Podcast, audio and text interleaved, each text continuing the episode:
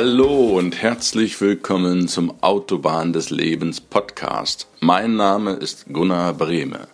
Schön, dass du wieder mit dabei bist. Mach es dir gemütlich, lehn dich zurück. Ich freue mich auf die heutige Episode mit dir.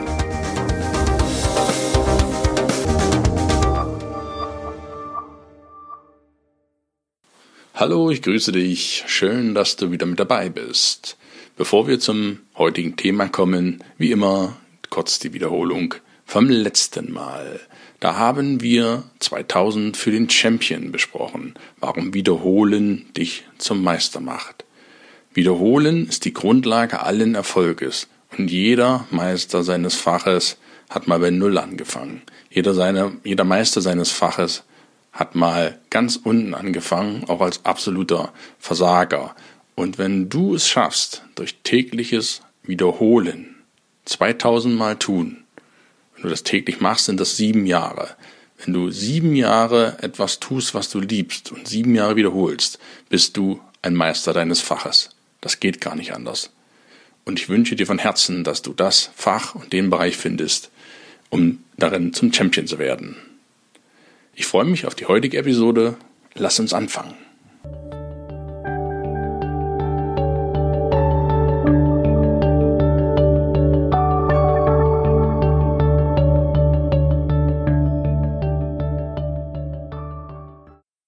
Heute geht es um Abitur.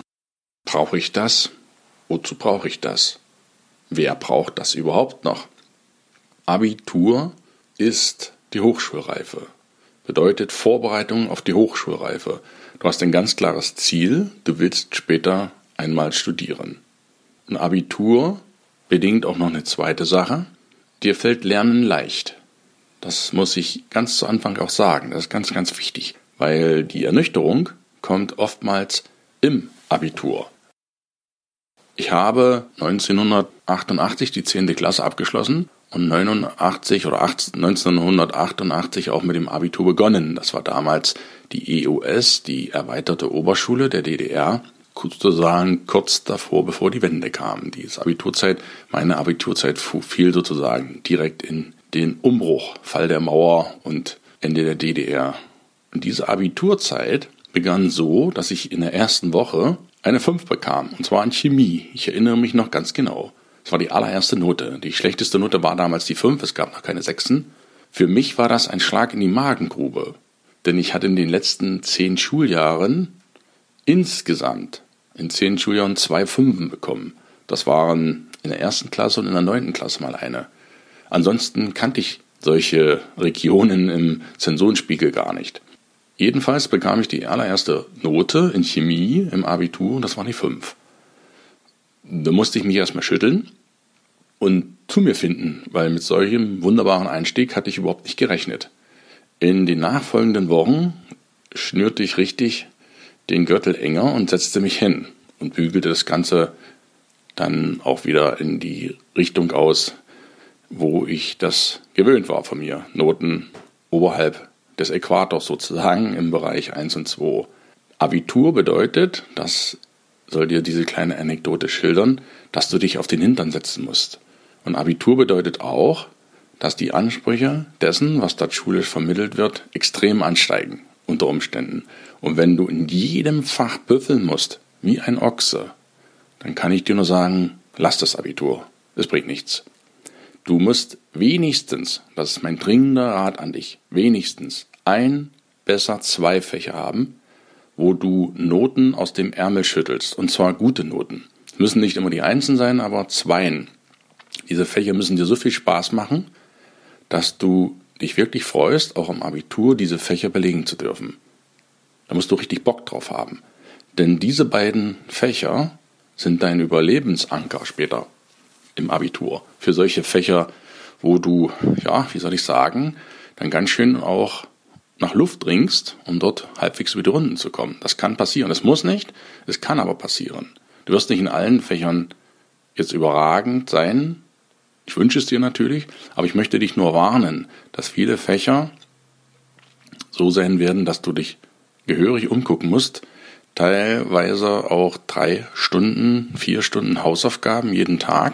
Das ist also nicht das Zuckerschlecken, was du in der Grundschule oder Sekundarschule oder Realschule, je nachdem, welchem Bundesland du wohnst, die Schulen bezeichnet werden. Was du dort gewöhnt bist. Abitur bedeutet, wir schalten einen Gang höher und bereiten uns auf das Studium vor.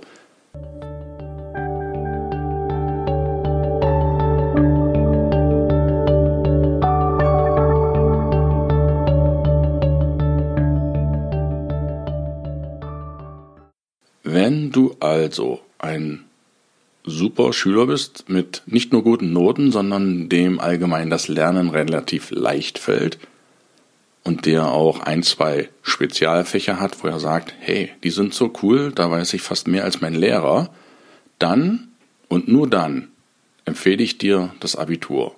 Und wenn du natürlich auch studieren willst später. Das ist auch die Grundvoraussetzung. Weil nur Abitur machen, um dann mal zu schauen, was man dann werden will, ist auch nicht Sinn der Sache. Dann sage ich lieber, lieber ein entschlossener Hauptschüler, der weiß, was er will, als ein unentschlossener Abiturient. Ja, das ist ganz, ganz klar. Wann weißt du, ob du Abitur machen kannst oder nicht? Das ist eine total spannende Frage. Es war in unserem, zu unseren Zeiten, da beziehe ich mich jetzt immer drauf, damit du das auch vergleichen kannst, so, dass wir uns in der neunten Klasse, da waren wir 15 Jahre alt, etwa 15 Jahre alt, entscheiden mussten, machen wir das oder machen wir das nicht. Und dann haben wir eine Bewerbung geschrieben in der neunten Klasse, sprich mit dem Zeugnis, mit dem Endjahrszeugnis der neunten Klasse, das war dann zu Beginn der zehnten, haben wir uns beworben für die erweiterte Oberschule, das Abitur, heutzutage Gymnasium. Und dieses Zeugnis wurde in diesem Gremium, wer auch immer darüber entschieden hat, vom Schulministerium entschieden, ob du zum Abitur überhaupt zugelassen wirst. Und das waren in der Regel 10, 15 Prozent. Aus unserer Klasse, wir waren damals 20, 22 Schüler, waren es vier. Genau vier Schülerinnen und Schüler, zwei Jungs, zwei Mädchen meine ich, die das Abitur auch wirklich dann, die zugelassen wurden zum Abitur. Ja, das war nicht so, dass jeder dahin kam, sondern du musstest dich wirklich bewerben und die haben ausgesiebt. Das finde ich auch gar nicht so schlecht. Wenn da so 10, 15 Prozent von Schülerinnen sind, die das Abitur machen, weil sie es auch wirklich wollen und die anderen dann lieber nach der 10. Klasse rausgehen und in einen anderen Job oder Ausbildung gehen, um sich in dieser Art und Weise weiter zu qualifizieren. Heutzutage ist das Schulsystem etwas anders. Wir haben die Grundschulen, die gehen in manchen Bundesländern bis zur vierten Klasse in manchen Bundesländern bis zur sechsten Klasse, was ich persönlich besser finde als die vierte Klasse. Weil in der vierten Klasse bist du erst zehn Jahre alt. Mit zehn Jahren meine ich jetzt ganz frech behaupten zu können, kannst du es ganz schwer einschätzen, ob du Abitur machen sollst, sprich die gymnasiale Schiene, oder ob du auf der Sekundar- oder Realschule verbleiben sollst. Das ist extrem schwierig. In der sechsten Klasse bist du zwölf, dreizehn, je nachdem, wann du geboren wurdest oder eingeschult wurdest, ist das aus meiner Sicht schon leichter. Nicht leicht ist das auf jeden Fall für die Eltern. Wenn du Eltern bist von einem Kind, welches jetzt vor der Entscheidung steht, ja, was mache ich eigentlich? Den Hauptschule Sekundar, Realschule oder das Gymnasium? Das ist eine knifflige Frage und die kann man auch nicht eindeutig beantworten. Meine Empfehlung auf jeden Fall, höre auf die Lehrerin in der Grundschule. Weil die Lehrerinnen kennen dein Kind viel, viel besser, was die schulischen Sachen angeht, als du das kannst.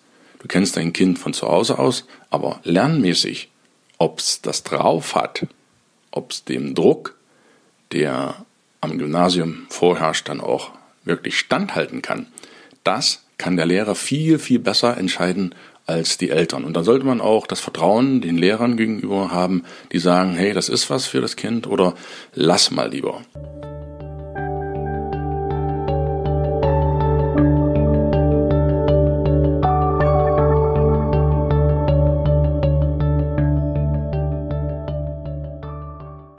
Und ich bitte dich auch ganz eindringlich, wenn du ein Elternteil sein solltest, nur weil du eventuell früher kein Abi machen konntest oder machen durftest oder machen wolltest.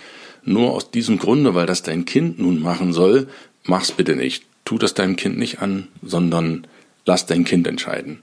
Im Zweifelsfalle, wenn du dir nicht sicher bist, dann wähle erstmal die etwas, in Anführungsstrichen, leichtere Schule. Und wenn dein Kind dann in der sechsten oder achten Klasse ist, man kann ja da alle zwei Jahre, meine ich, auch aufs Gymnasium hochwechseln, dann ist es alt genug und kann auch selber für sich bestimmen. Ich mache das jetzt und ich merke, ich bin der Lerntyp.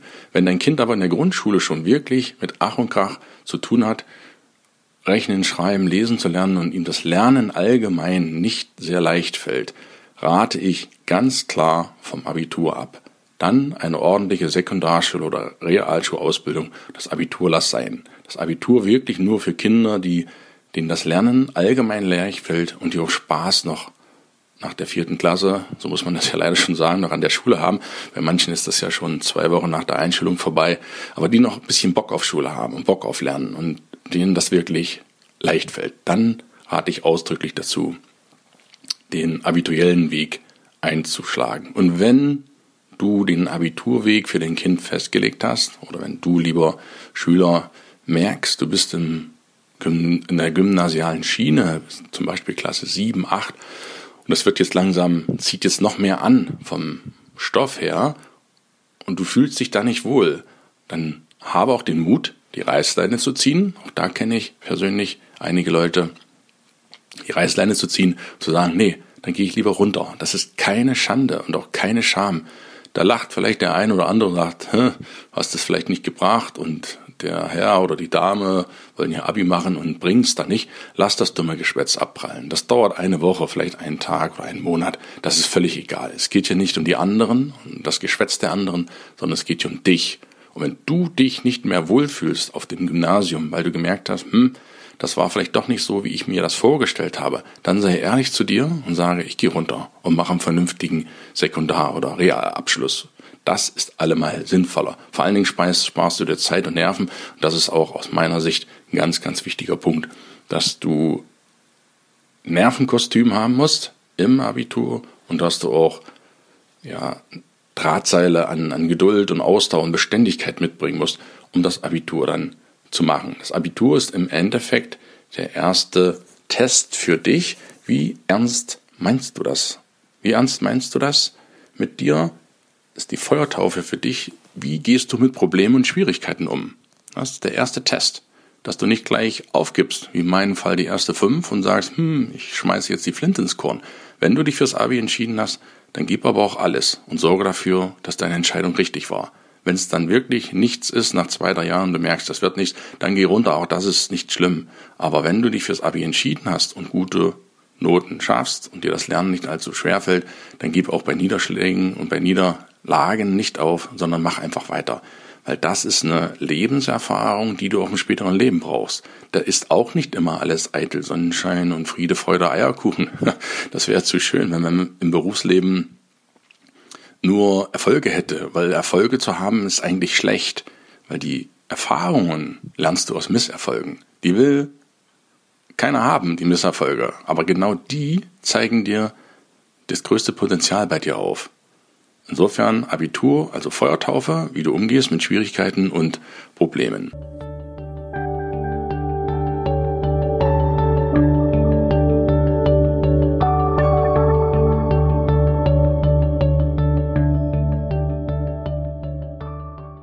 Abitur noch eine Anmerkung. Viele Eltern meinen ja auch, ihr Kind ist jetzt vierte Klasse oder sechste und geht auf die nächsthöhere Schule. Da machen wir lieber Abi, weil dann habe ich bessere Chancen im späteren Leben. Das stimmt so nicht. Das Abitur befähigt dich, manche Sachen zu tun, manche Berufe einzu, einzukommen, die du ohne Abitur nicht ohne weiteres erlernen kannst. Aber es hängt immer davon an, was du daraus machst wie du damit umgehst. Allein Abi in der Tasche zu haben, ist noch keine Garantie für Erfolg im späteren Berufsleben. Jo, das war's heute zum Thema Abitur.